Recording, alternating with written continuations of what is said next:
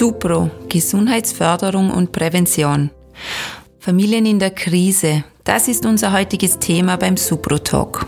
Die Corona-Krise stellt viele Familien vor große Herausforderungen.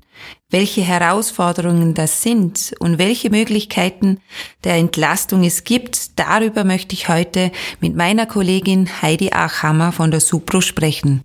Mein Name ist Miriam Komploy. Heidi, herzlich willkommen in dieser speziellen Zeit. Die Corona-Krise und die damit verbundenen Einschränkungen, so wichtig sie sind, sind für viele Familien, Kinder und Jugendliche schwer belastet. Du bist selbst Mutter von zwei Kindern. Wie nimmst du die momentane Situation wahr? Ja, zuerst einmal Hallo. Ja, äh, die Corona-Pandemie hat uns alle vor große Herausforderungen gestellt, sowohl beruflich als auch privat.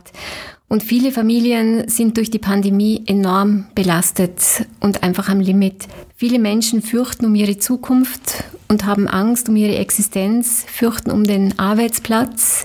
Und dazu kommen dann auch noch die Sorgen um die eigene Gesundheit und um die Gesundheit von nahen Angehörigen.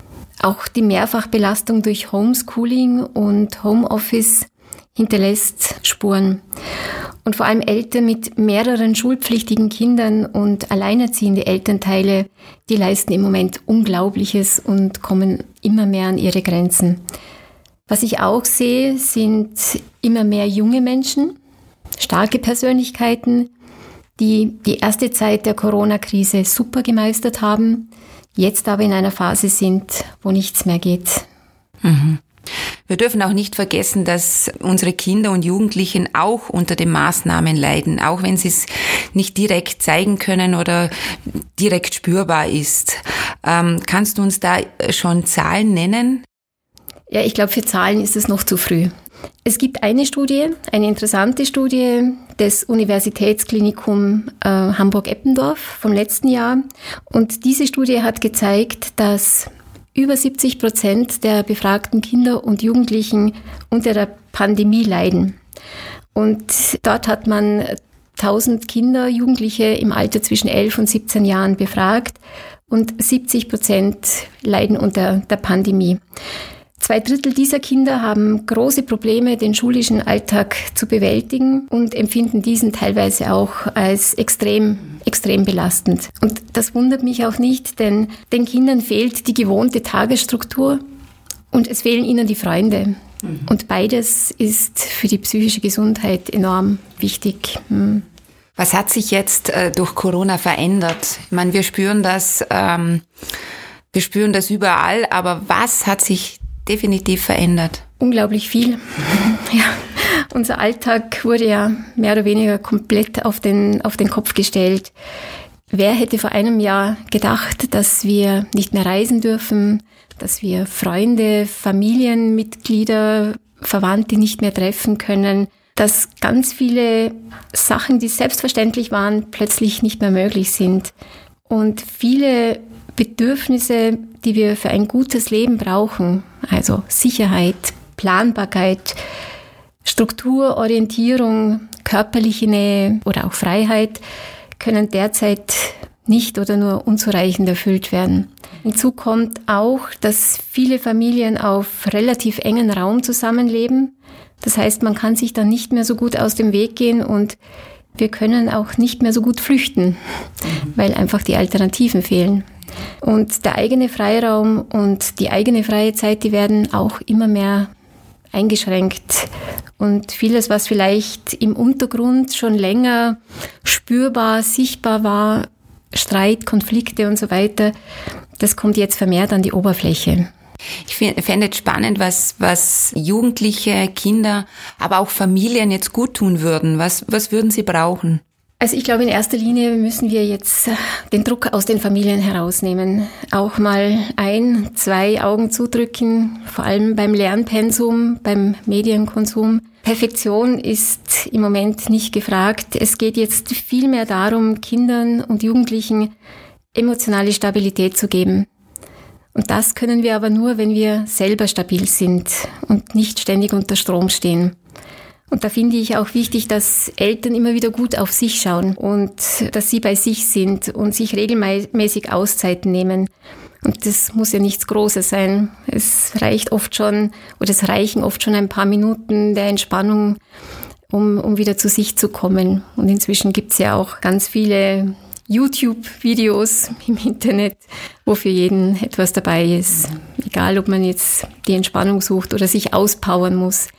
Finde, ja, jeder muss da für sich selber schauen, was, was für ihn oder sie passt. Was mir auch ganz, ganz wichtig ist, ich glaube, und das ist essentiell, wir müssen im Gespräch bleiben. Auch wenn es manchmal mühsam oder anstrengend ist, wir müssen uns dafür interessieren, wie es unserem Gegenüber, unserem Partner, Partnerin, Kindern, Jugendlichen geht. Wir können Verhaltensweisen, die uns stören, erst dann nachvollziehen, wenn wir verstehen, was den anderen bewegt, berührt, belastet. Und dazu müssen wir nachfragen und im Gespräch bleiben.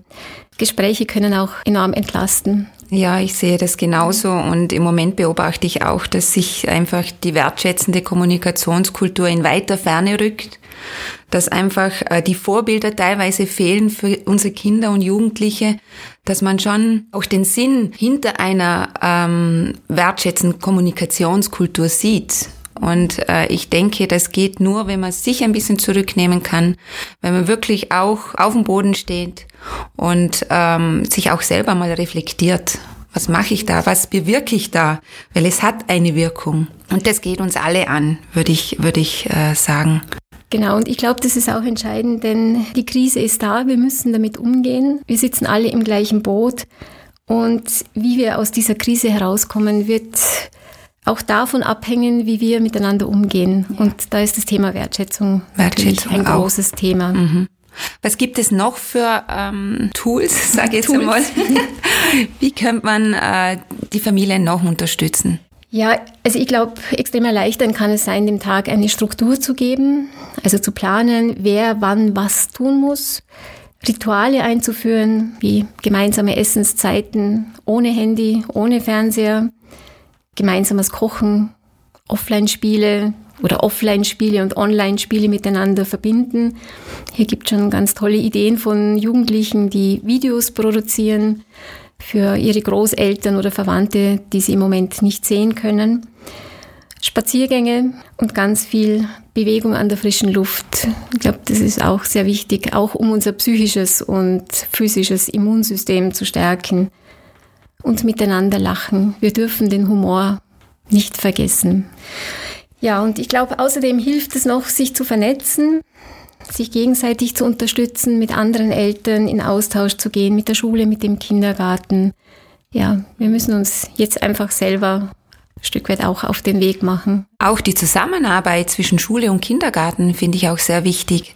Was kann da Schule und Kindergarten ähm, beitragen? Wie können die unterstützen? Also ich finde es ideal und ich weiß, das passiert ja auch schon in, in ganz vielen Kindergärten und Schulen. Ich finde es super, wenn Pädagoginnen, Lehrkräfte regelmäßig nachfragen, wie es ihren Kindern und Schülerinnen geht. Und wenn sie merken, dass irgendetwas nicht stimmt, dann gemeinsam mit den Eltern überlegen, welche Möglichkeiten der Unterstützung, der Entlastung es gibt. Und besonders in Zeiten wie diesen ist es meiner Meinung nach sehr wichtig, nicht nur Lernstoff zu vermitteln, sondern Kinder auch in der Entwicklung ihrer Lebenskompetenzen zu fördern, um die Widerstandsfähigkeit, die psychische Widerstandsfähigkeit und Resilienz der Kinder zu stärken. Die Supro bietet hier unterschiedliche Programme für Pädagoginnen an. Kannst du uns dazu mhm. etwas ja, sagen? Also auf unserer Homepage www.supro.at bekommt man einen sehr guten Überblick über unsere Angebote. Und wir haben unterschiedliche Angebote für unterschiedliche Altersgruppen. Also einfach einmal auf unserer Homepage nachschauen. Genau, ein bisschen durchscrollen, schauen, was es gibt. Unsere Podcasts sind ja da auch alle aufgelistet. Und wenn jetzt Eltern an ihre Grenzen kommen, was würdest du ihnen jetzt sagen? Ja, zuerst einmal, ich denke, es ist absolut verständlich und völlig normal, wenn Eltern an ihre Grenzen kommen. Entscheidend ist immer, wie wir damit umgehen. Denn ich denke, jeder von uns durchlebt im Laufe seines Lebens Krisen, psychische Belastungen, schwierige Situationen wo wir an unsere Grenzen kommen und nicht mehr weiter wissen. Und oft, Oft reicht dann schon ein Gespräch mit einer Vertrauensperson, die zuhört, die wirklich zuhört. Und oft eröffnet sich dann im Gespräch auch eine neue Perspektive, ein neuer Weg, wie es weitergehen könnte. Und wenn das nicht hilft, also wenn Eltern das Gefühl haben, dass es nicht mehr weitergeht, dann ist es wichtig und richtig, sich professionelle Hilfe zu holen. Und ähm, wo bekomme ich diese Hilfe? Ja, also hier gibt es vom Land Vorarlberg einen guten Überblick über die unterschiedlichen Anlaufstellen im Land in Vorarlberg.